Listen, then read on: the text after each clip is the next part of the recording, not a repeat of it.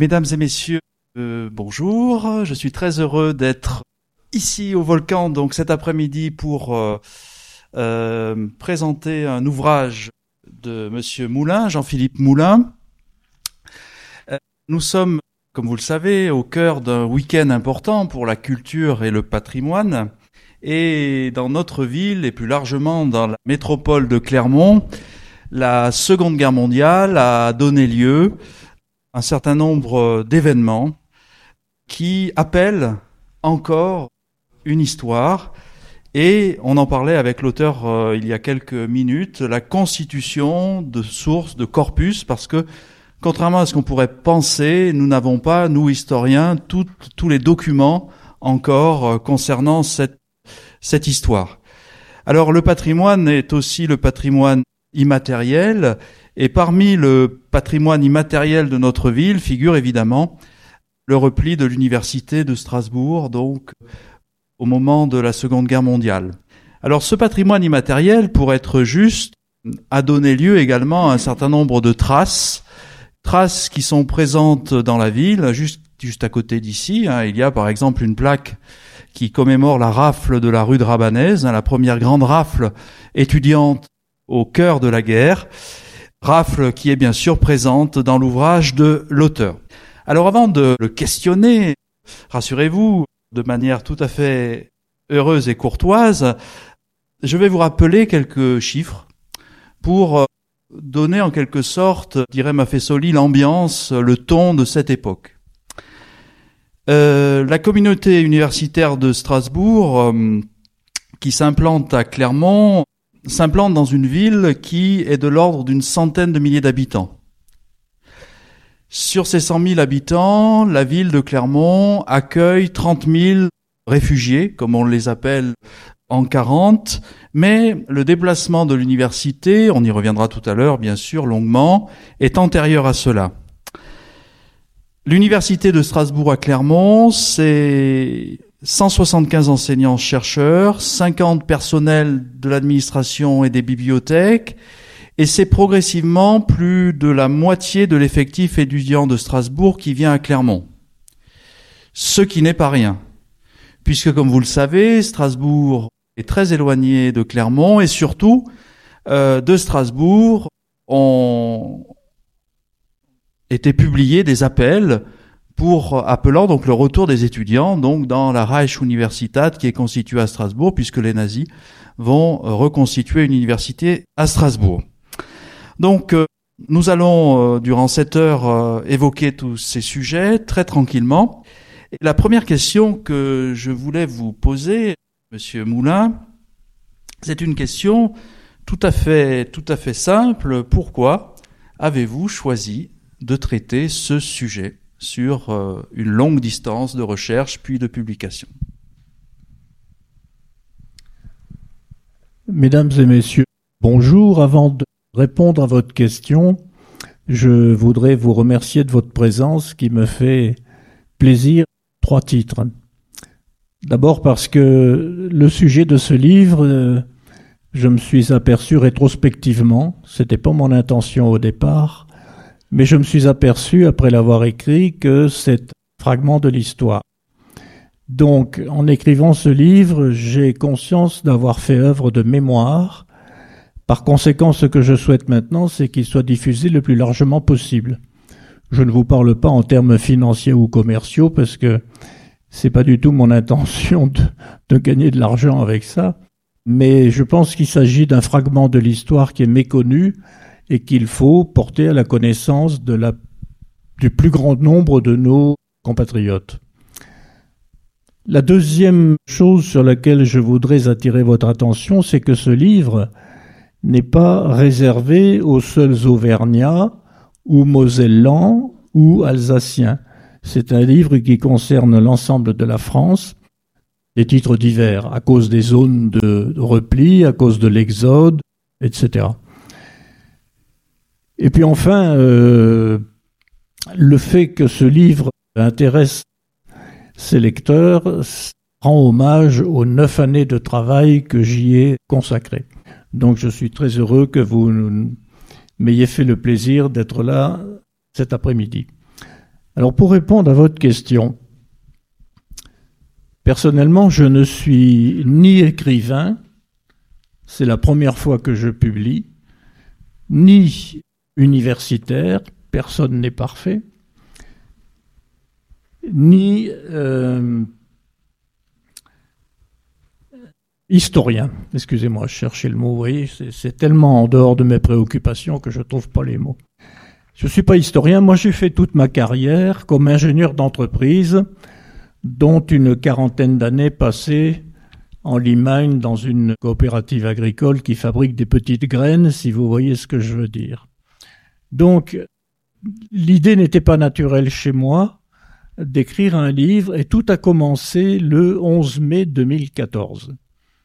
Le 11 mai 2014, je suis allé voir le membre d'une association que je présidais à l'époque, qui était un pharmacien de Clermont-Ferrand. Je suis allé le voir pour des questions relatives à l'association et il m'a fait rentrer dans son bureau. Et quand je suis entré dans son bureau, j'ai eu l'impression d'être dans le musée de l'armée, vous savez. C'était plein de conteneurs de parachutage, de vestes de résistants, de brassards, de maquisards, tickets de ravitaillement, de balances de précision mais transportables parce que ce monsieur était pharmacien, de fausses monnaies à l'occasion, enfin bref, un univers militaire typique des années 40. Et alors je me suis étonné, j'ai demandé à mon interlocuteur s'il était un collectionneur euh, invétéré. Il m'a dit non, pas du tout, mais vous ne connaissez pas mon histoire. Bah, je lui dis non, je connais pas votre histoire. Alors il m'a raconté sa vie, oh, un abrégé, hein, parce que s'il m'avait raconté sa vie, j'y serais encore.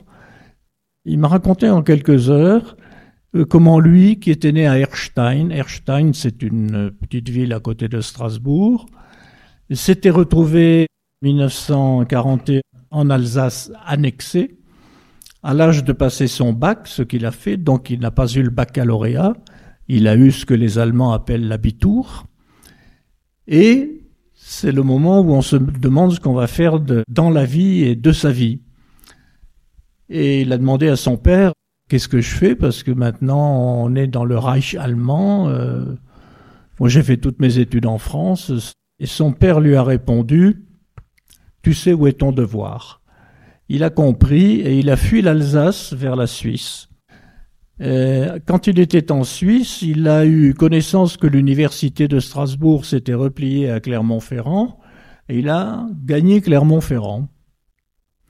Et donc là, il s'est inscrit en pharmacie à la faculté de Strasbourg, repliée à Clermont-Ferrand, et il a vécu l'existence de tous les étudiants alsaciens repliés, qui n'était pas facile, enfin je donne le détail dans mon livre, jusqu'en 1942.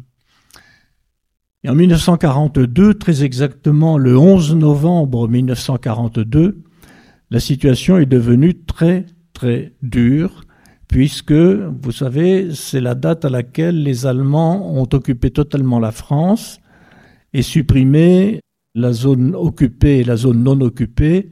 À partir de cette date-là, il n'y avait plus que la zone nord et la zone sud. Et la situation est devenue intenable pour les enseignants et les étudiants de l'université de Strasbourg repliée à Clermont-Ferrand, parce que les Allemands ont considéré que les premiers, c'est-à-dire les enseignants, avaient abandonné leur poste en quittant Strasbourg le 2 septembre 1939. 1er septembre 1939, les Allemands envahissent la Pologne. 3 septembre 1939, la France déclare la guerre à l'Allemagne. Et déjà entre les deux, le 2 septembre, l'université de Strasbourg avait commencé son repli vers Clermont-Ferrand. Donc les Allemands, en 1942, ont considéré que les enseignants de l'université de Strasbourg, ici, avaient abandonné leur poste et qu'ils étaient donc sanctionnables. Pour les étudiants, c'était encore pire parce que les Allemands ont considéré qu'ils étaient déserteurs. Étant donné que s'ils étaient restés à Strasbourg, ils auraient fait partie du Reich allemand et ils auraient notamment été incorporés dans la Wehrmacht, dans l'armée allemande.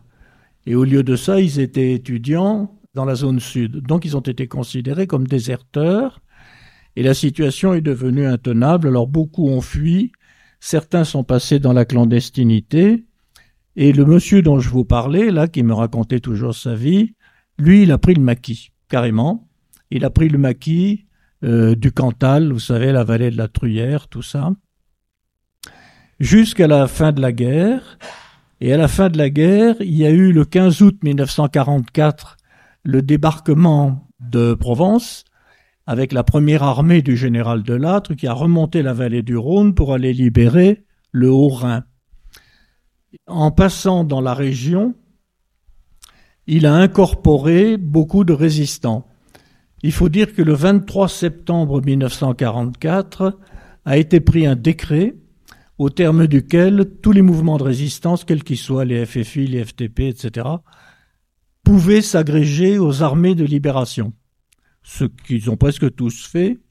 Et c'est comme ça qu'on a vu pas mal d'étudiants alsaciens de Clermont-Ferrand rentrer dans la première armée. Notamment un que vous connaissez bien, qui était Claude Wolff, l'ancien maire de Chamalières. Et tous ces gens-là sont allés vers Mulhouse, puisque Delattre devait libérer Mulhouse, et c'était Leclerc qui devait libérer Strasbourg et le Bas-Rhin. Voilà.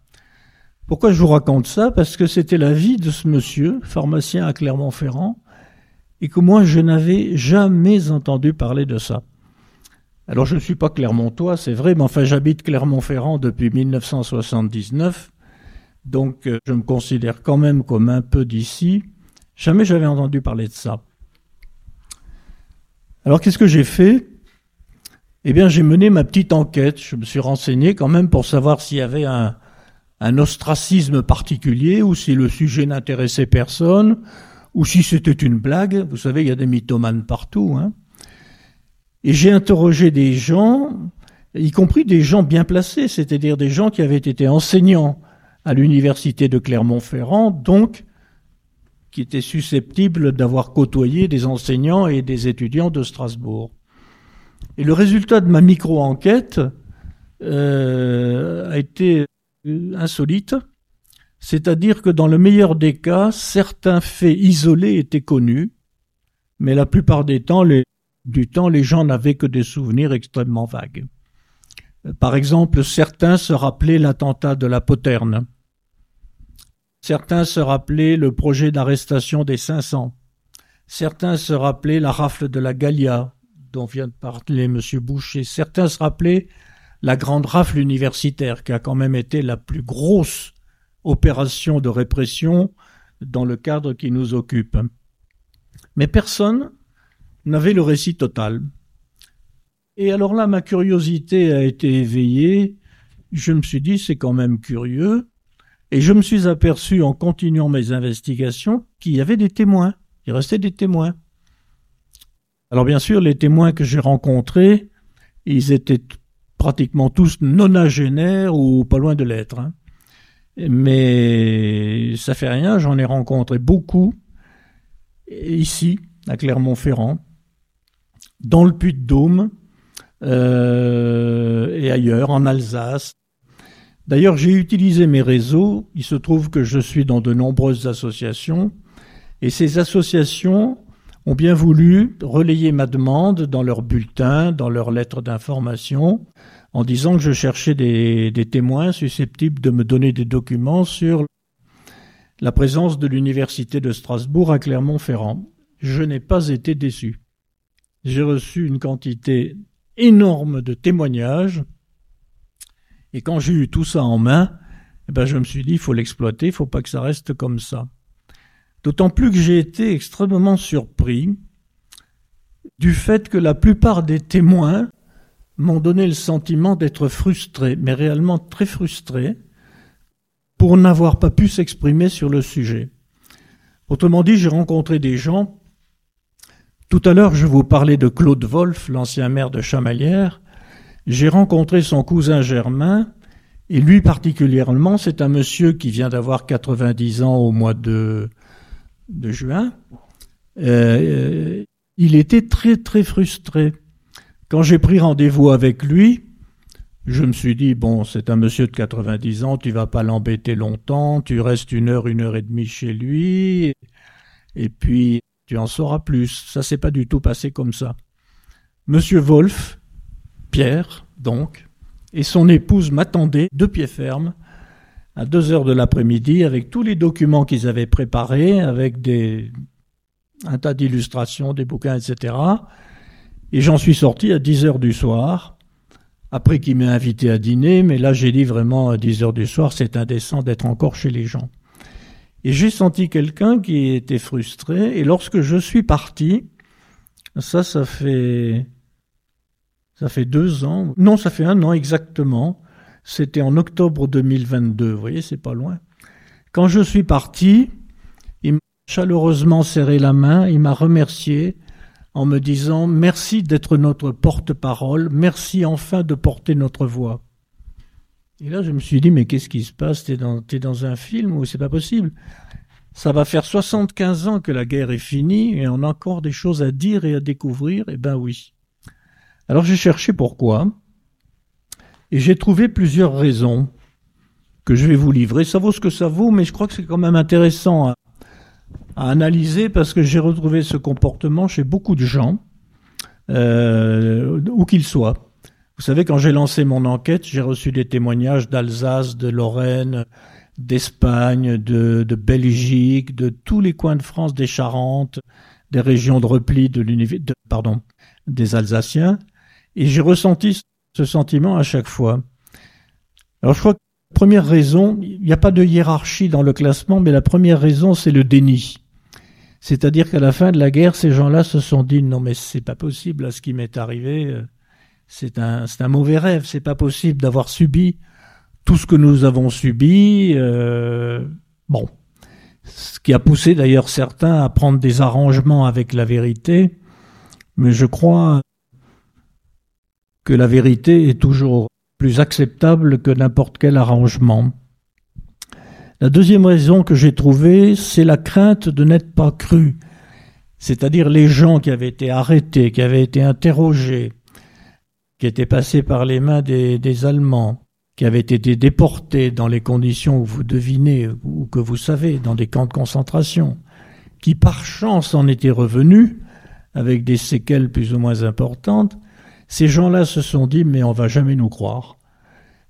Et ça, d'ailleurs, c'est le, c'est le principal argument des bourreaux. Vous savez, les bourreaux disent souvent à leurs victimes, tu pourras parler, personne ne te croira. Le troisième argument que j'ai trouvé, c'est la honte.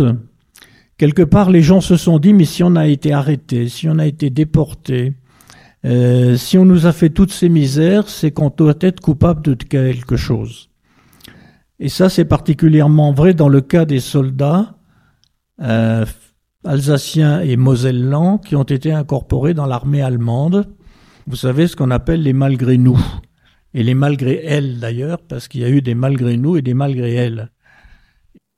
J'ai rencontré des gens comme ça qui, qui ont été incorporés, qui sont partis sous uniforme allemand sur le front de l'Est, qui ont été arrêtés par des soviétiques qui ont eu la chance d'être arrêtés par des soviétiques, parce qu'en général, un soviétique, ça fait pas la différence entre un soldat nazi et un soldat alsacien. Hein. C'est un ennemi et il disparaît. Bon, bref. Et il y en a qui sont revenus et ils se disent, mais on a, on a dû faire quelque chose de travers. Et il y a une espèce de sentiment de honte. Alors je suis pas psychiatre, hein. les psychiatres analyseraient ça très bien, je pense. Hein. De même que le déni. Le déni en psychiatrie, maintenant, c'est assez bien connu on sait comment ça se forme, comment ça évolue, etc. Il y a une quatrième raison que j'ai trouvée, alors celle-là elle est objective, raison pour laquelle les gens n'ont pas parlé, c'est qu'ils n'avaient pas de preuves. Évidemment, quand on était résistant, euh, on n'était pas dans le, comment ça s'appelle, le who is who, et on mettait pas son CV ni sa biographie dans les journaux. Donc beaucoup de résistants ne disposaient d'aucune preuve en 1945 pour justifier de ce que vous avez, de ce qu'ils avaient fait. Un des meilleurs exemples, à mon avis, c'est celui de l'évêque de Clermont-Ferrand, Monseigneur Gabriel Piguet. Monseigneur Gabriel Piguet est un authentique résistant puisqu'il a été nommé juste parmi les nations par Yad Vashem. N'empêche que son comportement pendant la guerre, où il a donné le change sans arrêt par rapport aux autorités de l'État français, était assez suspect. Mais il n'a pas pu prouver ce qu'il avait fait. Alors ça n'est qu'aujourd'hui que on commence à mieux le découvrir parce qu'il y a des documents qui sortent, peut-être aussi des gens qui parlent, enfin. Mais il est sûr que l'absence de, preuves est un gros handicap. Il y a aussi quelque chose qu'on ne peut pas ignorer, c'est la modestie. Hein. Vous savez, il y a des gens modestes. un des successeurs de Monseigneur Piguet, qui est Monseigneur Simon, qui a été archevêque de Clermont-Ferrand, de Clermont-Ferrand, pardon, m'avait dit, en principe, être humain devrait être considéré comme ordinaire. Et pendant la guerre, humain c'était considéré comme extraordinaire quelquefois. Donc la modestie fait que beaucoup de gens vous diront mais qu'est-ce que j'ai fait d'extraordinaire? Moi j'ai un peu résisté, j'ai un peu trafiqué, j'ai un peu... C'est aussi un argument. Et puis un autre argument, c'est l'instrumentalisation, c'est-à-dire que il y a plusieurs versions des mêmes faits. Vous savez, moi, quand j'étais gamin, j'ai toujours été surpris quand j'entendais comment mes instituteurs parlaient de la Deuxième Guerre mondiale à l'école, et comment j'en entendais parler dans ma famille, par mes parents, qui l'avaient faite, et par mes quatre grands-parents qui avaient fait celle-là et qui avaient fait la Première Guerre mondiale, c'était pas la même chose, c'était pas la même version. Et ça m'a, toujours perturbé. Ça veut dire quoi? Ben en clair, il y a une version officielle de la deuxième guerre mondiale et puis, il y a la façon dont ça s'est réellement passé, dont on parle pas trop. Voilà. Euh, c'est valable pour d'autres conflits et ça explique qu'il y a quelques conflits d'après-guerre dont on n'est pas prêt de solder le déroulement. Et puis alors, la dernière raison que j'ai trouvée, je suis un peu long là peut-être, non La dernière raison que j'ai trouvée, alors celle-là, elle est étonnante, on a commencé à parler de la réconciliation franco-allemande en 1950. C'est-à-dire qu'en 1950, il y a des gens qui ont commencé à dire ce qu'on avait dit en 19, remarquez. Ça suffit maintenant de se faire la guerre avec les Allemands. Il faut qu'on se réconcilie. Donc évidemment, les gens qui y arrivaient, c'était seulement cinq ans après la libération. Hein. Je vous rappelle une petite incidente, mais les derniers prisonniers alliés, notamment français, qui ont été libérés des camps soviétiques, l'ont été en 1955, pour des raisons que j'ignore. C'est-à-dire dix ans après la guerre, les soviétiques ont consenti à relâcher le dernier prisonnier de guerre français, qui était leur allié. Bon. Donc, dès cinq ans après la libération, en 1950, on parlait de la réconciliation. Alors les gens qui en 1950 arrivaient en disant moi je sors de camp de concentration, on m'a fait ci, on m'a fait ça, puis j'ai été prisonnier, puis j'ai été déporté, etc. On a dû leur dire écoutez les gars, c'est pas le moment quoi. On va se réconcilier, on va essayer de se réconcilier avec les Allemands. Donc euh, vos, vos témoignages sont les malvenus. Voilà. Je ne sais pas si j'ai répondu à votre question. Merci. Le résumé de tout ça, c'est que je suis un petit peu tombé dans un piège parce que suite à la première rencontre avec le fameux pharmacien clermontois, plus je cherchais, plus je trouvais. Au bout d'un moment, je me suis dit, mais c'est pas possible de laisser ça inexploité. Et puis ma rencontre avec Pierre Wolf a été le déclenchement. Là, j'ai reçu une mission, quoi. J'ai reçu une mission et j'étais allé à Strasbourg en voiture. Pour rentrer de voiture de, Strasbourg à Clermont-Ferrand en voiture, il y a à peu près 7 heures de route. Je peux vous dire que pendant 7 heures, le petit vélo a tourné là. Merci, merci beaucoup. Effectivement, l'après-guerre, on le voit dans les témoignages, est souvent un après-guerre de silence des témoins qui ne souhaitent pas, pour diverses raisons, évoquer des situations qui paraissent très vite extraordinaires. Alors, euh, bon, souvent lorsque l'on constitue un sujet en objet d'étude, alors moi je suis un peu plus académique que l'auteur, vous avez compris, hein, on constitue ce qu'on appelle, nous historiennes et historiens, corpus de sources historiques, c'est-à-dire un ensemble de documents écrits, oraux, d'archives publiques, d'archives privées, pour en quelque sorte constituer notre description de l'événement ou de la période. Et avec un travail d'écriture, nous, nous éditons ensuite un ouvrage comme celui-ci. Et donc, Monsieur Moulin, l'historien va vous poser une question qui peut paraître secondaire, mais qui est très importante à mes yeux, à nos yeux, puisque je ne suis pas le seul. Euh, quelles sont vos sources? C'est-à-dire, quels documents vous avez souhaité mettre en valeur Vous nous avez déjà un peu répondu. Mais je pense que c'est très important et les lecteurs qui vont se procurer votre ouvrage vont très vite se rendre compte de vos choix. Donc, est-ce que vous pourriez nous dire quels sont vos, principaux documents, vos principales sources, et notamment pourquoi vous avez souhaité, un peu comme une métaphore, filer un certain nombre de témoignages, puisque vous le verrez, il y a des encarts dans le livre qui est richement illustré, des encarts qui permettent aussi de rentrer dans la guerre, et je pense notamment à une source qui vient de Haute-Loire. Voilà, je vous laisse la parole. Alors mes sources découlent d'un choix personnel que j'ai fait dès le départ, vous l'avez compris, qui a été de recueillir des témoignages. Euh, je me suis aperçu que ces témoignages étaient très très nombreux. Je vous ai dit, j'en ai reçu d'un peu partout. Je vous ai parlé des témoins de l'époque, hein, des acteurs de cette période, qui étaient nonagénaires, mais pas que. J'ai rencontré des gens, leurs descendants. J'ai rencontré leurs descendants qui étaient eux-mêmes souvent dépositaires de, de documents intéressants parce que souvent, constatant la difficulté à s'exprimer, les acteurs de la Deuxième Guerre mondiale ont rédigé des, plaquettes, des notes, enfin ils ont consigné par écrit ce qu'ils avaient vécu et ils ont confié ça à leur famille pour que ça ne se perde pas. Et donc, euh, quelle ne fut pas ma surprise, plusieurs reprises, d'avoir entre les mains des, des, documents comme ça. Et ça, ça, a été la, vraiment la principale source de, de mes informations. Alors, je sais qu'il y a des auteurs, des vrais auteurs, ce que je ne suis pas, qui écarte systématiquement les témoignages, qui considère que les témoignages sont le résultat de la mémoire. La mémoire, c'est volatile, c'est passager, c'est sélectif. Ça aussi, tous les scientifiques vous le diront. Donc, certains auteurs écartent systématiquement les témoignages.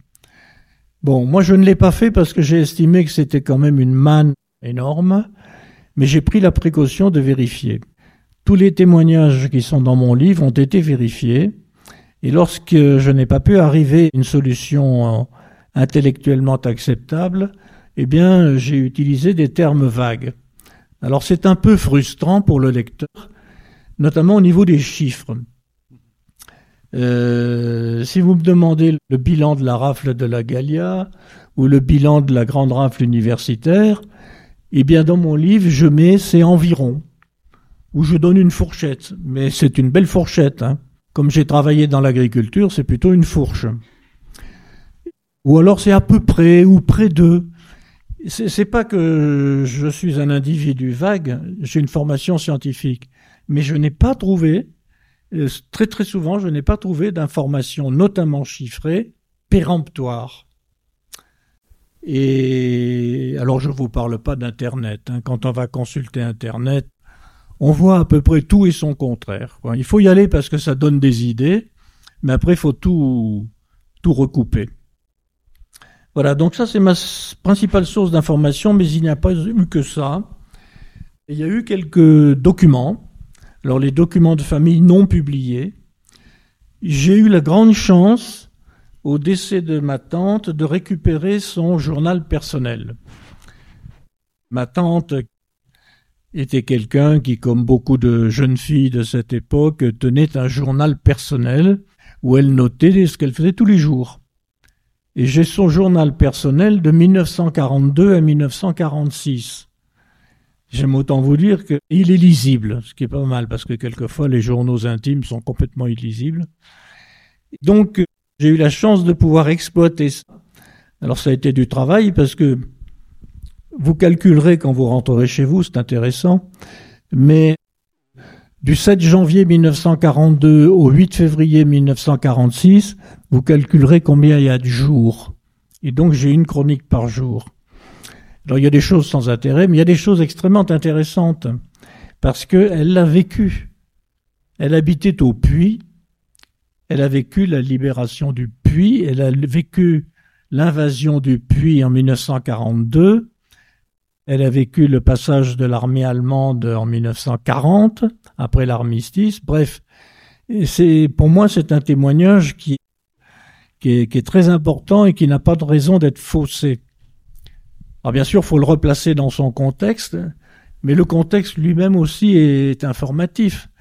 Euh, ma tante était étudiante, elle a passé son bac pendant la Deuxième Guerre mondiale, et c'était quelqu'un qui était plutôt de tendance philosophique, vous voyez. Il y en a qui sont scientifiques, il y en a qui sont rêveurs, il y en a qui sont... Elle, elle s'analysait beaucoup, elle posait beaucoup de questions. Et ces questions sont dans son journal. Pourquoi la guerre? Qu'est-ce qu'ils font là? Etc. Que font nos dirigeants? C'est intéressant de voir que quelqu'un en 1942 se pose ce type de questions. Et je vous raconte pas le nombre d'excursions qu'elle a faites pour aller au ravitaillement, parce que la, principale préoccupation des gens à l'époque, c'était le ravitaillement. Donc j'ai eu ces, ces documents-là. Et puis, je, suis quand même allé un peu aux archives. Je suis allé aux archives à, trois reprises. D'abord quand j'ai visité le centre du résistant déporté, le centre européen du résistant déporté, c'est son véritable nom, qui est à Schirmeck, en Alsace. Si vous allez en Alsace, allez à Schirmeck, ce centre est extrêmement bien fait. Et j'avais annoncé ma visite et on m'avait préparé des documents, donc j'ai même pu pas c'est pas moi. Je n'ai pas eu donc à fouiller dans les archives, on m'avait tout sorti et je n'ai eu qu'à compulser les documents susceptibles de m'intéresser. La deuxième fois, ça a été en Ariège. Alors vous allez me dire qu'est-ce que je suis allé faire en Ariège? Vous voyez que ça ne concerne pas que les Auvergnats et les Alsaciens, ça concerne les Ariégeois. Eh bien, tout simplement, le général von Jesser, qui avait été chargé de la répression des maquis du Limousin et d'Auvergne, donc le Mont Moucher notamment. Le général von de sinistre mémoire, après la, libération, a été interné dans un camp qui s'appelle le, le, Vernet d'Ariège. Enfin, c'est dans un petit village qui s'appelle le Vernet d'Ariège. Pourquoi en Ariège? Parce que c'est un camp qu'on avait ouvert pour les républicains espagnols réfugiés de l'époque de Franco et donc on s'est dit, ben, on va y mettre les, Allemands. Voilà. Et la dernière fois où j'ai eu affaire aux archives, c'était les archives militaires pour récupérer une, une lettre très intéressante. Je vais vous la montrer, si j'arrive à pas tout casser. Voilà. C'est illisible c'est pas grave. Si ça vous intéresse, je peux vous la transmettre. Cette lettre, première page, deuxième page, cette lettre est envoyée par Arthur Elschinger. Alors Arthur Elschinger, c'était réfugié alsacien qui dirigeait le séminaire de Strasbourg, replié à Roya. Et il se trouve que Kurt Jesser, quand il a été nommé pour éliminé les maquis du Limousin et de l'Auvergne, résidait à Roya. Donc manifestement, ils se sont connus. On peut supposer qu'ils n'étaient pas dans le même camp, d'autant plus que Arthur Elschinger a eu un passé de résistant. Ce qui est très étonnant, c'est que dans cette lettre, qui a été écrite en 1947, qui a été adressée au général Fognès dans le camp du Vernet d'Ariège qui a traversé la censure. Vous voyez le tampon rond qui est à gauche, là c'est la censure des, FFI puisque le... Enfin ça s'appelait plus comme ça, mais le, camp était tenu par d'anciens résistants français. Et, Cette lettre est un plaidoyer du chanoine Elschinger en, faveur du général. Von Yesser qui a été reconnu criminel de guerre.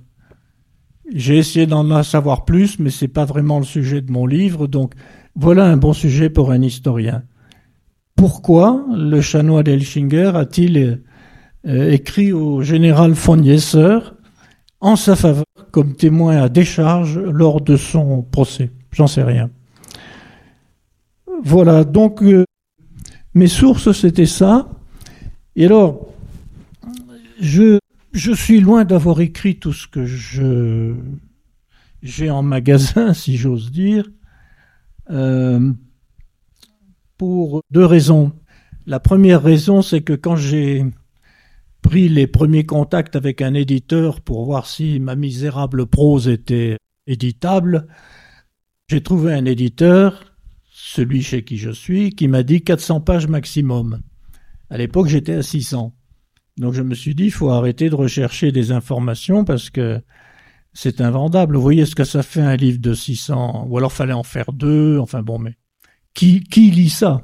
Après, vous finissez par vous adresser à un électorat tout à fait minoritaire, et pas tout à fait ce que je cherchais, puisque je vous ai dit en commençant, il faut que ceci soit porté à la connaissance des, gens. Et la deuxième raison euh, pour laquelle il n'y a dans ce livre qu'une partie de ce que j'ai, c'est que depuis qu'il a été publié, c'est-à-dire le 27 janvier dernier, je ne cesse de recevoir des témoignages. Je ne cesse d'avoir de, des mails, des courriers de gens qui me disent Ah, mais vous parlez de ça. Je vais vous donner un exemple. Le 26 avril dernier, j'étais en Ariège euh, et on m'a demandé de faire une petite présentation de mon livre. Et j'ai parlé du professeur Sadron. Charles Sadron, c'était un émission, pardon, un éminent physicien strasbourgeois replié à Clermont-Ferrand, qui a été arrêté, qui a été déporté et qui s'est retrouvé au camp de Dora.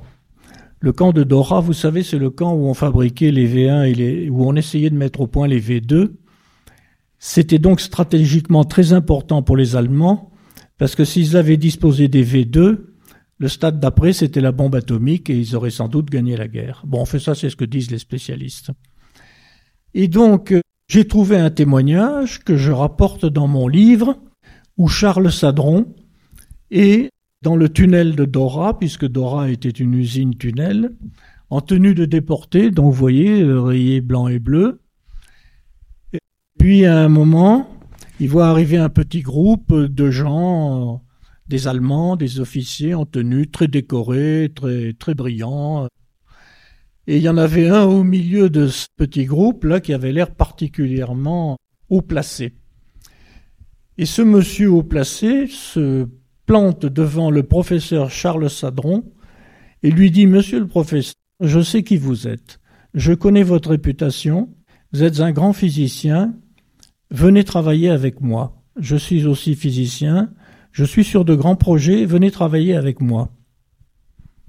Alors il y a eu un petit moment de silence. Charles Sadron a refusé. Il a refusé. Par la suite, on a su que la personne qui lui parlait, c'était von Braun. Werner von Braun, qui a été à la fin de la guerre récupéré par les Américains et qui a été le patron du projet Apollo. Pourquoi je vous dis ça? Parce que ça, c'est ce que je savais le 26 avril dernier au matin. Et je raconte ça en Ariège. Et dans l'assistance, il y a une dame qui lève le doigt et qui me dit Monsieur, je peux apporter un complément à votre témoignage. Mon mari, qui est maintenant décédé, qui était plus âgé que moi, m'a raconté cette scène parce qu'il y était. Il était déporté avec le professeur Sadron, et quand Werner von Braun l'a interrogé en lui proposant de travailler pour les nazis, mon mari et tous les Français qui étaient autour de Sadron se sont dit si jamais Sadron accepte, on le supprime. Vous voyez? Comme quoi on peut récolter des témoignages à des moments et dans des lieux tout à fait inattendus. Et aujourd'hui, c'est ce qui se passe, j'en reçois encore beaucoup. Merci pour cette réponse très très très complète. Euh, Alors, on a terminé l'amorce de notre propos. On va rentrer maintenant un peu plus dans le détail, s'il vous plaît, pour notre public, évidemment. Est-ce que vous pourriez nous rappeler la chronologie de départ du repli de l'université de Strasbourg à Clermont Tant que j'ai le micro, j'en profite. Je vous pose deux autres questions secondaires, mais qui sont liées à la, à la principale. La deuxième question, c'est pourquoi Clermont? Et dans votre livre, vous vous développez beaucoup d'arguments tout à fait, tout à fait, tout à fait heureux évidemment. Et puis troisième question, n'y a-t-il pas eu un précédent historique où Clermont a été aussi une ville universitaire centrale, en tout cas où, Clermont a été une ville qui avait accueilli un grand, un grand scientifique. Donc je pense que nos, nos lecteurs attendent des précisions sur ces points-là. Vous parlez de Louis Pasteur.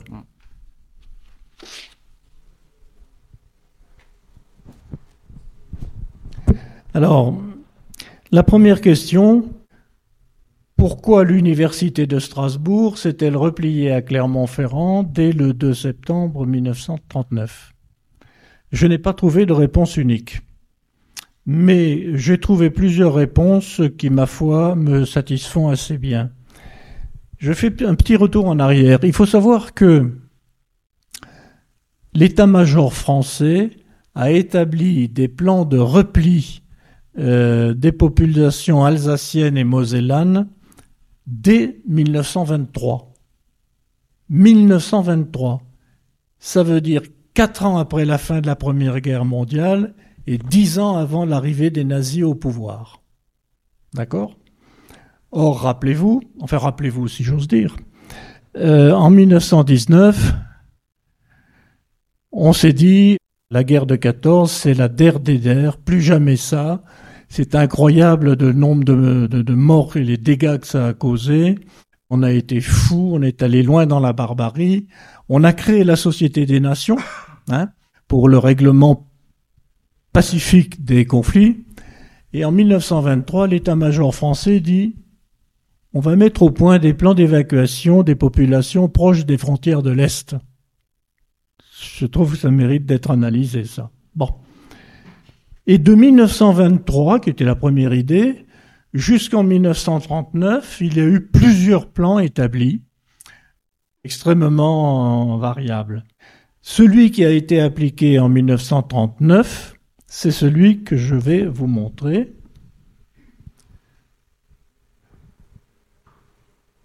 Il ne veut pas. Ça alors. Voilà. Alors, vous voyez, vous avez ici, en haut à droite, la Moselle d'abord. Donc le plan de repli de la Moselle était prévu vers euh, la Vienne, la Charente et la Charente-Maritime. Ensuite, un peu plus à droite, vous avez le Bas-Rhin, avec en rouge la ville de Strasbourg. Donc les habitants du Bas-Rhin étaient censés se replier sur l'Indre, la Dordogne, la Haute-Vienne et également la Charente-Maritime.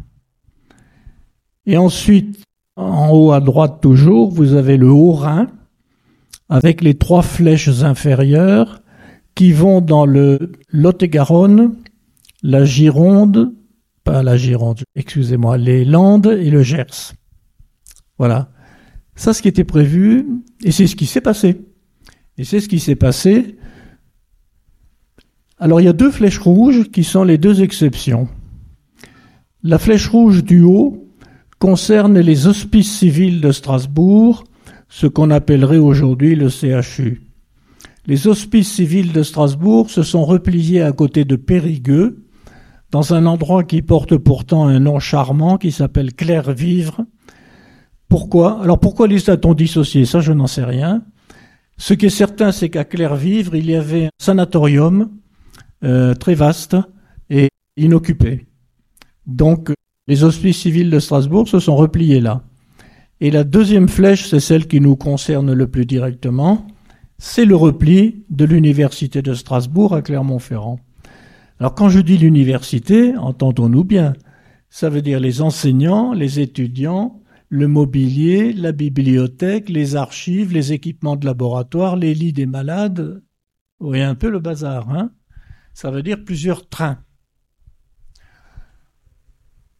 Donc, tout ceci pour dire que le repli de l'université à Clermont-Ferrand était une exception dans l'ensemble du schéma qui avait été retenu par l'état-major français. Pourquoi Clermont-Ferrand? Alors, la raison qu'on avance généralement, c'est que Clermont-Ferrand disposait de locaux neufs et inoccupés, avenue Carnot, bah, les bâtiments universitaires de l'avenue Carnot que vous connaissez, qui avaient été construits entre 1934 et 1938. Et donc on pouvait utiliser ça. C'était pas fait pour, hein. Euh, comme vous l'a dit Monsieur Boucher, euh, à l'université de Strasbourg en septembre 1939, il y avait un peu plus de 3000 étudiants. La moitié, c'est-à-dire environ 1500, se sont repliés sur Clermont-Ferrand. À Clermont-Ferrand, l'université comptait moins de 1000 étudiants. Donc, on a poussé les murs et on s'est vraiment serré les coudes. Mais ça s'est très bien passé. Il y a eu une espèce de, de, de, de solidarité professionnelle et de ce côté-là, tout le monde dit que la cohabitation a été bonne jusqu'en 1945. Mais ça n'a pas dû être facile. Donc, premier argument, des locaux disponibles et qui étaient destinés à une université, donc qui était quand même euh, susceptible d'accueillir celle de Strasbourg. Deuxième argument pourrait être que Clermont-Ferrand présentait une situation euh, centrale, une position géographique centrale dans l'Hexagone. En même temps, c'était pas trop loin de euh, Strasbourg et c'était pas trop loin non plus du pouvoir, c'est-à-dire de l'État français qui était à 55 km d'ici. Il y a deux autres raisons qui sont également tout à fait pertinentes. La première, c'est que en 1935 avait été fondé à Bessan-Chandès un groupe de mathématiciens de très haut niveau qui s'appelait le groupe Bourbaki. Si vous allez à Bessan-Chandès, il y a une plaque qui marque l'inauguration de ce groupe Bourbaki. Alors ce groupe Bourbaki, c'était quelque chose d'un peu euh, folklorique dans la forme, Rien que le nom Bourbaki n'a rien à voir avec les mathématiques. Mais par contre, sur le fond, c'était vraiment l'élite des mathématiques françaises qui, qui se retrouvait là. Et il y avait plusieurs enseignants de l'université de Strasbourg qui avaient fréquenté le groupe Bourbaki, notamment les professeurs Cartan, Eresman et Cavaillès. Donc, bah, ils avaient peut-être gardé un bon souvenir du Puy de Dôme, mais ils s'étaient dit, tant qu'à faire de se replier, on peut aller à Clermont-Ferrand. Et puis, il y a une dernière raison, c'est que certains professeurs de l'université de Strasbourg avaient eu des affectations à l'université de Clermont-Ferrand et en avaient gardé un bon souvenir. En particulier le professeur Zeller, Gaston Zeller, qui avait été en fonction à Clermont-Ferrand de 1928 à 1933. Alors lui, il était à la fac de lettres, mais il avait gardé un bon souvenir de Clermont-Ferrand et donc euh, il a sans doute à supposer qu'il y ait eu le choix, hein, parce que alors là, je ne, sais rien du tout de la façon dont ça s'est passé. Mais à supposer qu'il y ait eu un choix, qu'il y ait eu un choix, pardon, euh, le professeur Zeller a dû penché pour Clermont-Ferrand. Il faut savoir que par la suite, le professeur Zeller et le professeur Lessus seront particulièrement opposés à tout retour de l'université de Clermont-Ferrand à Strasbourg, de l'université de Strasbourg à, Strasbourg, et seront notamment à l'origine de l'implantation des gergoviotes. Vous savez, les gergoviotes, c'était des étudiants de l'université de Strasbourg qui étaient repliés à Clermont-Ferrand et qui voulaient absolument marquer leur opposition à l'occupation, aux Allemands, aux nazis, etc. Le général Delattre, qui est devenu commandant militaire de la région de Clermont-Ferrand, leur a assigné une zone sur le plateau de Gergovie, où ils ont officiellement, officiellement entrepris des fouilles, mais enfin on y chantait plutôt Vous n'aurez pas l'Alsace et la Lorraine. On y tirait beaucoup d'imprimés de la résistance. Et beaucoup des Gergoviotes sont effectivement entrés dans la résistance. Voilà, ça c'est pour le choix de Clermont-Ferrand. Pourquoi a-t-on choisi Clermont-Ferrand? Encore une fois, il n'y a pas de réponse unique. Moi, ce que je vous ai dit, c'est ce que j'ai trouvé. C'est vrai, c'est pas complètement idiot. Il y a peut-être d'autres raisons plus objectives. Alors ensuite, vous m'avez parlé du puits. Non De Pasteur. De Pasteur. Alors, Pasteur. Il faut aller 25 rue Molosier. Et si vous allez 25 rue Montlosier à Clermont-Ferrand, vous verrez cette plaque. Je vous la lis parce qu'elle n'est pas très visible. Pasteur habita dans cette maison chez le professeur Duclos au cours de l'année 1871. Alors moi j'ai découvert ça. Euh, j'ai cherché un petit peu et je me suis aperçu qu'il y avait en fait beaucoup de liens entre Pasteur et Clermont-Ferrand. D'abord, Madame Pasteur était née à Clermont-Ferrand. Elle s'appelait Laurent, de son nom de jeune fille, et les pasteurs avaient une, enfin la, belle famille de pasteurs, n'est-ce pas, le, avait une propriété royale. Donc, je passe déjà, Pasteur avait des affinités avec Strasbourg, puisqu'il avait été enseignant à Strasbourg, alors attendez que je regarde exactement, en 1849. Et oui, on change de siècle. Hein. En 1849, Pasteur avait été enseignant à Strasbourg. Ensuite, Pasteur avait passé de fuyard. C'est-à-dire qu'en 1870, quand les Prussiens ont menacé Paris, il a quitté Paris pour rejoindre son Jura natal. Il est allé s'installer à Arbois. Si vous visitez Arbois, vous avez la maison de Pasteur. Bon, et puis au bout d'un moment, pendant la guerre de 1870, même le Jura n'était pas sûr. Donc il a fini par se replier un peu plus au sud. Et là, euh, il a eu une information par le professeur Duclos. Vous voyez, le professeur Duclos, qui habitait donc 25 rue Montlosier. Le professeur Duclos était un ancien élève de Pasteur qui avait fait carrière et qui menait des recherches scientifiques. Et donc Pasteur a accepté l'invitation et il a habité euh, de 1870 à 1873 à Clermont-Ferrand.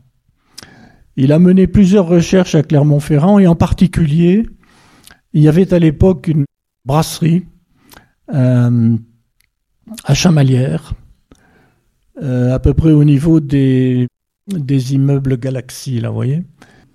Et donc Pasteur a travaillé pour, à la demande de ses industriels de la brasserie Kuhn, qui, qui, avait, qui a eu par la suite une marque célèbre de bière, enfin célèbre, tout a disparu, mais elle s'appelait La Fauvette. Je ne sais pas si les bières La Fauvette, ça vous dit quelque chose. Oui. Et donc, Pasteur a travaillé là il a mis au point la pasteurisation de la bière comme il avait mis au point avant la pasteurisation du vin. Voilà.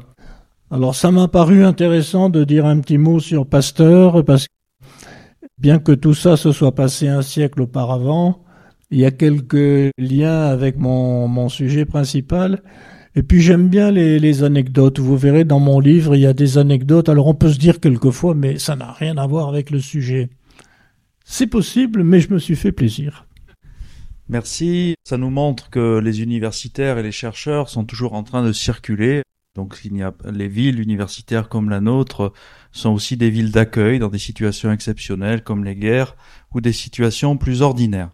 Alors nous arrivons oui, c'est bon. Nous arrivons au cœur de notre conversation, puisque dans la majorité des témoignages que nous avons et dans la mémoire locale, on associe beaucoup l'université de Strasbourg repliée à la résistance. Alors est-ce que vous pourriez nous rappeler quels ont été, euh, on va mettre ça au pluriel évidemment, les engagements euh, de professeurs, de personnel administratif, d'étudiants repliées. On rappellera que les universités n'ont pas fusionné, donc il n'y avait pas de fusion des universités de Strasbourg et de Clermont. Mais quels étaient les liens entre les deux universités, notamment dans les actions de résistance? Vous avez fait référence à byzantiniste et un littéraire, deux professeurs qui ont effectivement créé les Gergoviotes, dont il sera question dans la commémoration de l'université novembre 2024. Au passage, nous aurons une journée d'études sur les Gergoviotes. C'est un objet d'étude très important. Et puis, si vous le pouvez, Monsieur Moulin, troisième demande. Euh, je suis gourmand, nous rappeler pour notre public la différente, les différentes chronologies des rafles en montrant quelle est la place là aussi des étudiants de Strasbourg en tant que personnes inquiétées, arrêtées, voire malheureusement déportées. Alors, pour commencer, je rappellerai le contexte. Contexte, c'est donc cette université de Strasbourg qui n'attend pas la déclaration de guerre de la France à l'Allemagne et dès le 2 septembre 1939 part vers Clermont-Ferrand avec la moitié de ses étudiants. Euh, vous savez qu'à partir de cette date, il y a eu ce qu'on a appelé la drôle de guerre, c'est-à-dire que jusqu'en mai 1940, il n'y a pas eu réellement d'hostilité.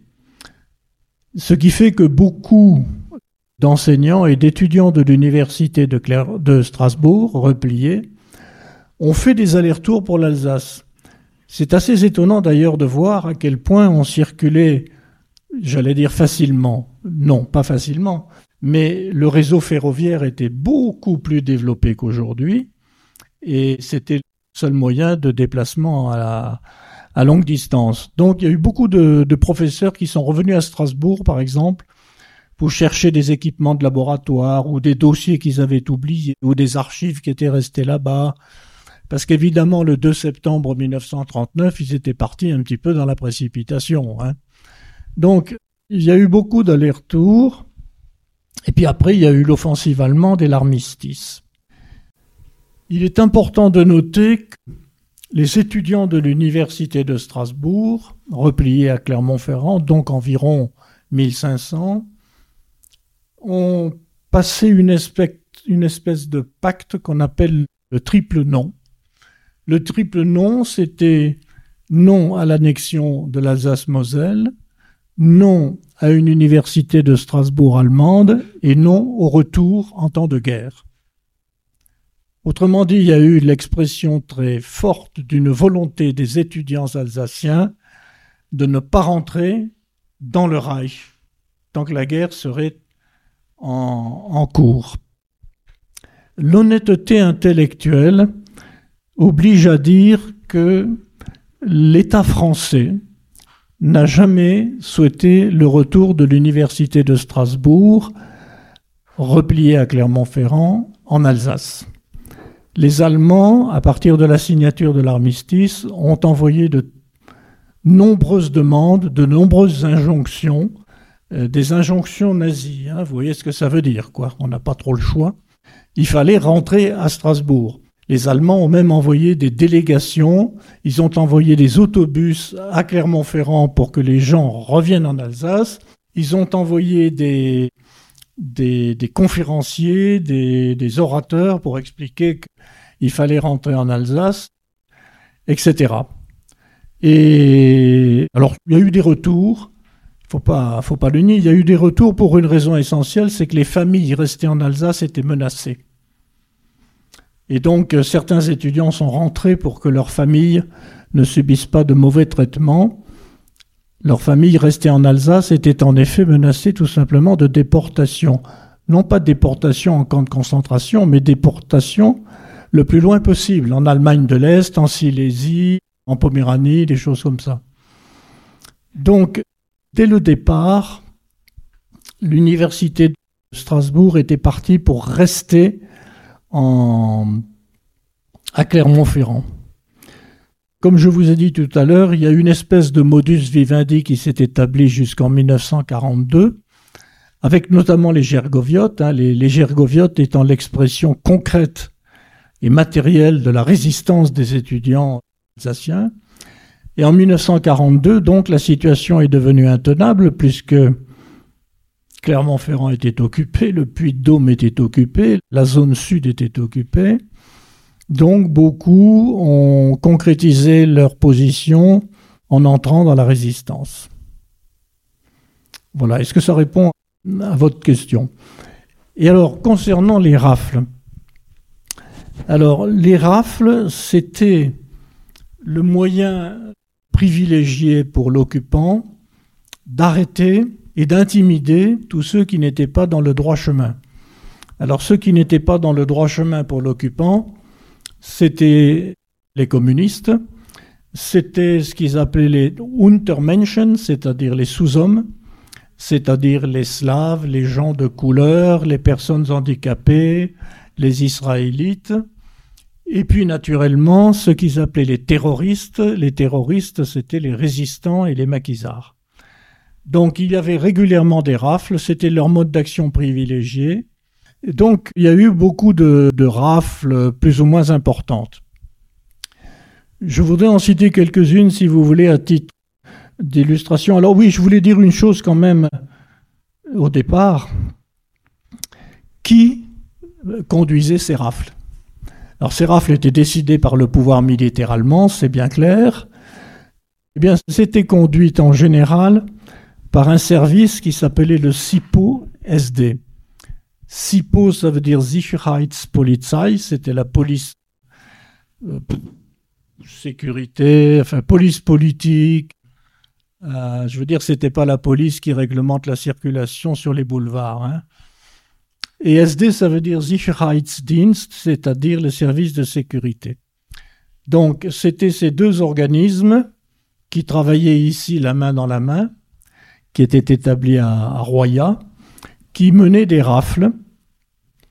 Et lorsque il y avait des gros coups à faire, c'est-à-dire des opérations d'envergure, il demandait l'aide d'autres effectifs allemands, en particulier les SS, mais aussi des, des organisations militaires comme la Feldgendarmerie, la Wehrmacht, c'est-à-dire l'armée de terre, et ici à Clermont-Ferrand en particulier, la Luftwaffe, c'est-à-dire l'armée de l'air, qui était basée à Olna avec de forts contingents.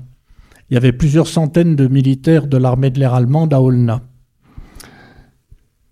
Euh, du côté français, parce que les rafles étaient aussi menées soit par des Français, soit avec des Français, il y avait milices, il y avait les GMR, c'est-à-dire les groupes mobiles de réserve, ce qui deviendra plus ou moins après la guerre les gardes mobiles, et puis il y avait, les ordres sont les ordres, la police et la gendarmerie française.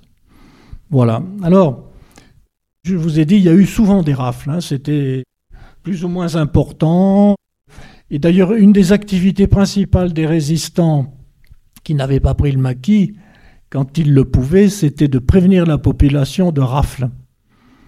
Si vous allez à Rion, entre l'ancienne manufacture et la voie ferrée, Lyon, vous avez une rue qui s'appelle rue Maurice Berger. Maurice Berger, c'était un gendarme qui commandait la gendarmerie de Rion. Il avait donc les informations sur les opérations qui étaient prévues par les Allemands. Et dès qu'il savait qu'une rafle était envisagée, il enfourchait son vélo, il allait prévenir les intéressés. Ce genre de choses, au bout d'un moment, ça se sait. Donc Maurice Berger a été arrêté, déporté. Il est mort en déportation et une rue porte son nom et il est juste parmi les nations. Euh, donc, il y a eu des rafles plus, célèbres. Alors, je vais vous parler par exemple de la Gallia. Hein, vous avez mentionné la Gallia. La Gallia, c'était un restaurant universitaire rue de Rabanès, à l'angle de la rue de Rabanès et de la rue Abbé de l'Épée, si ma mémoire est bonne. Et euh, il était principalement occupé ce bâtiment universitaire par des étudiants alsaciens. Et donc le 25 juin 1943, les Allemands ont envahi la Gallia et ont arrêté tous ceux qui s'y trouvaient. Alors là aussi, si vous me demandez le bilan, c'est entre 37 et 40 victimes. Il faut savoir que dans, d'abord, il faut savoir que ces événements n'étaient évidemment pas couverts par la presse. On ne lisait pas le lendemain dans le journal qu'il y avait eu une rafle. Deuxièmement, les Allemands ne comptabilisaient pas certains, certaines personnes. Par exemple, les, les Juifs. Quand les Allemands disaient il y a eu 37 victimes, ben, il y en avait peut-être eu 37 plus 4 ou 5 Juifs ou 10 Juifs. Donc c'est très très difficile d'avoir un bilan exact. Une autre rafle qui a été euh, assez sévère, c'est celle de la ferme de la Rapine. La ferme de la Rapine, c'est une ferme qui se trouve à côté de Thiers, enfin de Pont de Dor plus exactement, où s'était replié le service radioélectrique de surveillance du territoire. Le service radioélectrique de surveillance du territoire, en fait, c'était les grandes oreilles de l'État français qui se trouvait initialement au sommet de la Tour Eiffel et qui, avec des moyens très puissants, télécommunications, des radars, etc., surveillait tout ce qui passait. Et donc, ils ont été repliés à la rapine et à la rapine, ils avaient l'ordre de la part de l'État français, hein, de la part de l'État français, de tout surveiller. C'est-à-dire les, traîtres potentiels, la résistance, mais aussi les Allemands. La rapine surveillait les Allemands. Ce qui fait qu'au bout d'un moment, ça leur a déplu. Et il y a eu une rafle le 6 juillet 1943. Et puis enfin, la plus célèbre, parce que malheureusement, ça a été la plus vaste opération dans un milieu universitaire en Europe, pas seulement en France, mais en Europe. Ça a été la grande rafle universitaire du 25 novembre 1943, qui est commémorée tous les ans. Vous verrez cette année, la semaine du 25 novembre 1943, vous aurez tout un programme de conférences, de colloques. Et pour la première fois, cette commémoration se déroulera à Clermont-Ferrand et Vichy, et à Strasbourg, et à Strasbourg également. Voilà, alors celle-ci aurait fait 130 victimes. Mais ce qui est remarquable, entre guillemets, c'est que cette rafle a concerné les deux universités. L'occupant n'a pas fait de détails, c'est-à-dire que tous les enseignants et tous les étudiants présents, qu'ils soient alsaciens ou auvergnats, clermontois, euh, ont été arrêtés, leur identité a été vérifiée, ils ont été, pour certains, déportés et beaucoup ne sont pas revenus. Après, vous avez eu la rafle, plusieurs rafles à l'Académie de billard. L'Académie de billard, c'est, comme son nom l'indique, euh, un établissement qui se trouvait dans ce qui s'appelle aujourd'hui la place de la Résistance. Là, vous voyez, au bout de la rue Giscard de la Tour Fondue, à côté du centre Jaune 2. L'académie de billard abritait beaucoup de monde parce qu'elle était chauffée. Donc il y a des gens qui venaient là qui jouaient pas plus au billard que moi, mais ils étaient au chaud. Le hall de la gare SNCF de Clermont-Ferrand rendait d'ailleurs les mêmes services. Le problème, c'est que dans cette académie de billard, il y avait beaucoup de juifs qui passait. Et donc les Allemands y ont réalisé beaucoup de rafles, notamment une rafle après l'attentat de la Poterne. L'attentat de la Poterne, c'était le 8 mars 43 ou 4, je me rappelle plus, 43. Depuis la place de la Poterne, des résistants avaient jeté des grenades sur un détachement allemand qui passait. Naturellement, ça a été suivi de beaucoup de représailles. Ensuite, je vous juste un mot parce que il y a quelque chose de particulier là, c'est la rafle de Billon. Vous savez, la rafle de Billon qui a été dévastatrice en termes de dégâts. Il n'y a pas eu que Billon d'ailleurs, il y a eu Billon et quelques villages autour de Billon qui ont fait l'objet d'une rafle le 16 décembre 1943, avec tout de même 200 arrestations. Alors là, de gros moyens avaient été mis en place il y avait l'armée, il y avait les SS et il y avait le CIPO-SD. Pourquoi j'en parle? Parce que cette rafle est la conséquence d'une imprudence. Deux jours auparavant, il y avait eu une rafle à Saint-Maurice-et-Salier. Pourquoi y avait-il eu une rafle à Saint-Maurice-et-Salier le 13 décembre? Parce que les résistants avaient fait sauter un train un train qui emmenait des, soldats allemands, des munitions et des blindés, et que les résistants avaient fait sauter. Donc représailles, rafle de Saint-Maurice S. Allier. Le malheur a voulu qu'à la suite de cette rafle, une sacoche soit oubliée sur place. Cette sacoche a été découverte par les Allemands, et dans cette sacoche, il y avait des plans d'opération de la résistance, il y avait des fichiers, il y avait des noms. Et ça a débouché sur la, rafle de Billon. Pourquoi je vous dis ça? Je vous dis ça parce que tous les mouvements de résistance sont tombés. Tous. Et ils sont tous tombés pour trois raisons. La délation, la dénonciation et des imprudences. Des imprudences qui ont été commises telles que finalement les Allemands ont été mis sur la piste de réseau de résistance. Voilà. Une dernière petite rafle. Euh, le 22 juillet 1944, alors celle-là je vous en parle un peu anecdotiquement, c'est dans le quartier de la Plaine. Les Allemands ont raflé des résistants qui s'étaient réunis dans le quartier de la Plaine, ainsi que tous les gens qui étaient autour, qui n'avaient rien à voir avec la résistance. Il y a eu quand même 140 personnes arrêtées et 118 ont été déportées. Il y en a une qui a été relâchée. Et cette personne, ben vous la connaissez, elle habite à Issoire en ce moment, c'est le champion cycliste Raphaël Gemignani. Merci. Alors, euh, je ne sais pas de combien de temps nous disposons. Voilà. Donc, euh, Monsieur Moulin, euh, pour laisser le public poser quelques questions quand même, hein, puisqu'on est ici dans une démarche de conversation avec l'auteur, est-ce que vous pourriez, mettre de manière très très très très trop synthétique, nous dire un mot d'un passage qui, d'un chapitre qui m'a beaucoup intéressé? C'est celui qui commence à partir de la page 313 et qui concerne les libérations. Donc, votre ouvrage insiste beaucoup sur ce qu'on appelle, nous historiens, les sorties de guerre, hein, les libérations. Donc, en quoi la restauration républicaine a une incidence également sur le devenir de ce repli de l'Université de Strasbourg, alors même que plusieurs collègues vont publier très vite également un mémoire de la présence strasbourgeoise à Clermont? Alors, je vous ai dit à l'instant que les étudiants de l'Université de Strasbourg et leurs enseignants par voie de conséquence, je dirais par contamination, se sont très très vite, tout de suite, en 1940, positionnés pour le maintien de l'université durablement à Clermont-Ferrand, tant que la guerre durerait. Ça, c'est une première chose qui me paraît importante. A une deuxième chose qui est importante, c'est que toutes les personnes concernées par l'épisode que je traite, c'est-à-dire celles qui étaient réfugiées à Clermont-Ferrand, mais aussi les Alsaciens et les Mosellans annexés, toutes ces personnes ont toujours cru à la victoire.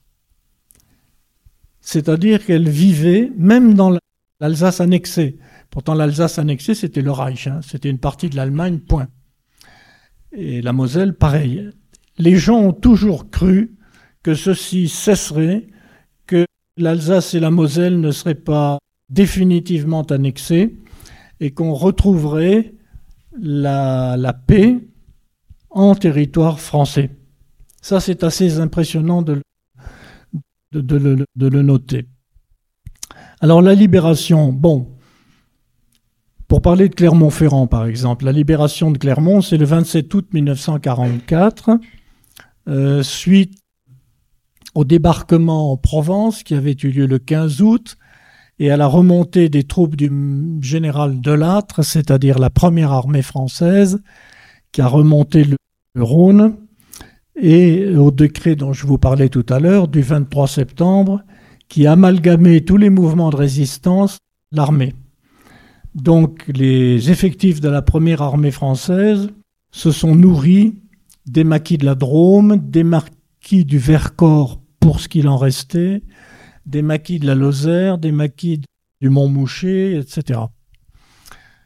Et elle a remonté vers le nord jusqu'à un endroit qui s'appelle Nau-sur-Seine, Naux-sur-Seine, c'est vers la source de la Seine, c'est entre Dijon et Montbard. C'est là que la liaison a été faite entre le général Delattre et le général Leclerc, qui lui avait débarqué en Normandie et qui filait vers l'Est euh, afin de libérer l'Alsace le plus tôt possible. Il faut noter d'ailleurs que l'un et l'autre, théoriquement, d'après les accords des Alliés, étaient sous l'autorité d'un général américain. En fait, ils écoutaient plus le général de Gaulle que les généraux américains, parce que l'idée des Américains qui avaient débarqué en Normandie, c'était de remonter, après avoir libéré Paris, euh, sur la Belgique et les Pays-Bas, de façon à ne pas laisser des poches. Et l'idée de Leclerc, c'était d'aller à Strasbourg. Bon. La libération de Strasbourg s'est déroulée le 23 novembre 1944.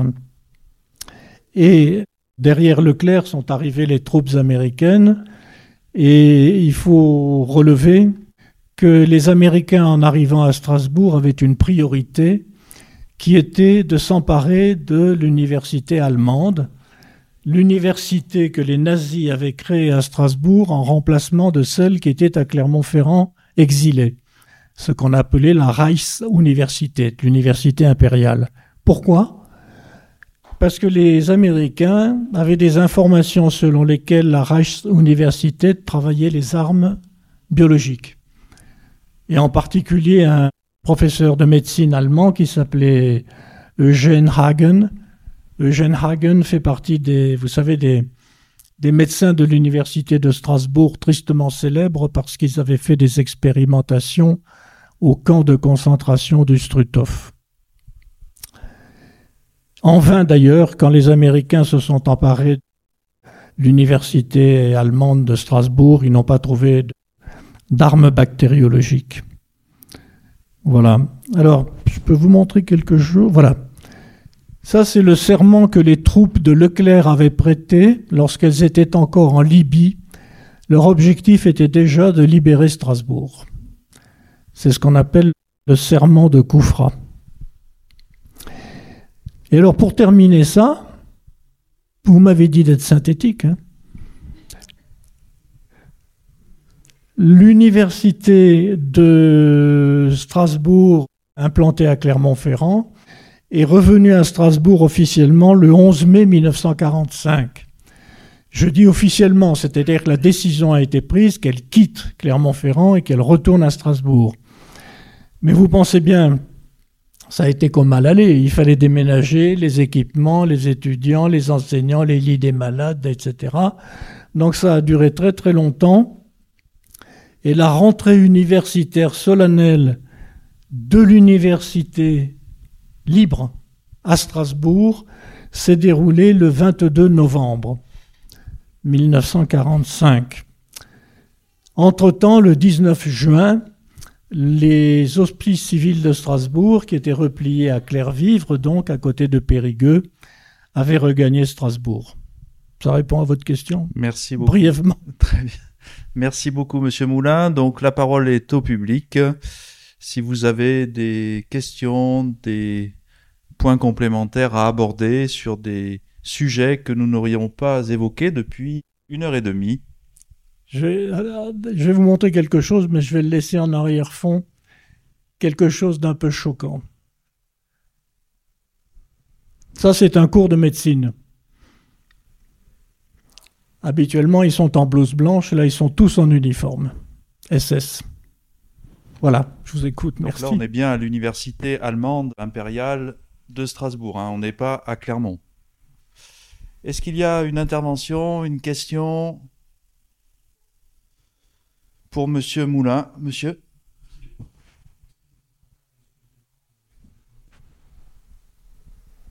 Oui. Oui, parce que vous voyez mes deux principaux témoins sur Clermont-Ferrand. Je dis principaux témoins parce que je les ai connus personnellement, je les ai rencontrés souvent, ça m'était facile. Eh bien, l'un est décédé il y a un an, Hein, c'est le, pharmacien dont je parlais qui a été à l'origine de tout ça. Il est décédé il y a un an, centenaire. Et l'autre est décédé, au printemps. Euh, il avait 96 ans. Et il y en a encore, oui. Le cousin de Pierre Wolf dont je parlais tout à l'heure, euh, il va bien, merci. Il habite avec son épouse à côté de Strasbourg. Et j'en connais d'autres que je me propose d'aller voir aussi, à Strasbourg, à Metz, parce qu'il ne faut pas oublier la Moselle là-dedans. Hein. Les Mosellans ont été soumis exactement au même traitement que les Alsaciens. Oui, oui, il y a des survivants et dans le Puy de Dôme aussi. Et je, compte tenu des difficultés que j'évoquais tout à l'heure en commençant, c'est-à-dire le fait que les témoignages ont été vraiment difficiles et longs à recueillir, je pense qu'on devrait profiter des derniers survivants pour voir s'il y a encore des, des choses à prendre, et je pense qu'il y en a. Il y a une fondation à Strasbourg euh, qui s'appelle la fondation Claude Lévy Enfant Caché. Euh, Claude Lévy étant un ancien enfant caché qui est décédé maintenant, c'est son épouse Madame Reich qui, dirige cette fondation, qui est en train d'organiser donc la collecte de ces témoignages. Une étudiante que nous avions à l'université ici, Jeanne Pifot, qui est maintenant doctorante à l'université de Strasbourg, a à ce jour 18 témoignages qui sont en train d'être sanctuarisé en quelque sorte par cette fondation. Donc si vous utilisez Internet, sur le site de la fondation Claude Lévy Enfant Caché, vous trouverez la trace de l'identité de ces témoins. Voilà. Le problème, euh, vous l'avez évoqué, c'est la question de l'âge, c'est-à-dire qu'on est avec des individus qui ont au minimum 88, 90 ans maintenant pour avoir un seuil de conscience, pour pouvoir tester de manière tout à fait, euh, tout à fait heureuse mais M. Moulin a rappelé quelque chose de très important, qui est la question des familles, c'est-à-dire qu'il y a des témoignages indirects, on le voit avec les familles juives également, hein. donc les petits-enfants, les neveux, les nièces, ont souvent font leur, leur patrimoine, c'est le cas de le dire, ce week-end, et collectent, se chargent également de témoigner. Peut-être une autre question à notre auteur, avant peut-être des conversations un peu plus privées que vous pourrez réaliser avec lui euh, quand nous aurons terminé. Peut-être une, une autre question ou une demande de précision?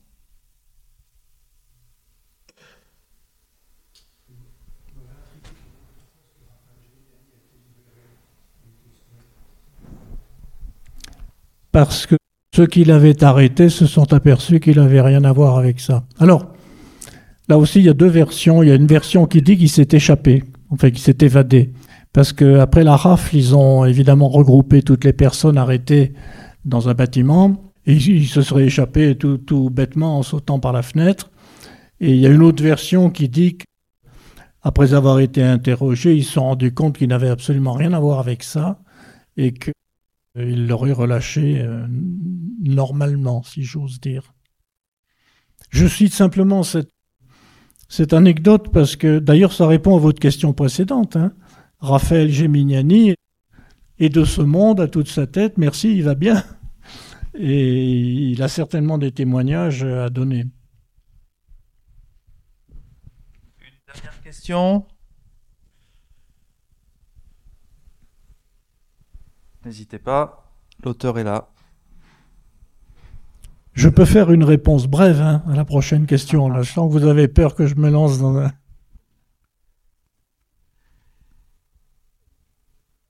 Eh bien, s'il n'y a pas de questions, nous allons passer au troisième temps, qui est le plus agréable, évidemment, pour un auteur et son public, c'est-à-dire le temps des dédicaces ou des conversations un peu plus privées. Donc, si vous voulez retrouver l'auteur, n'hésitez pas à le rejoindre. Il est à votre disposition. Nous vous remercions et vous souhaitons un bon week-end.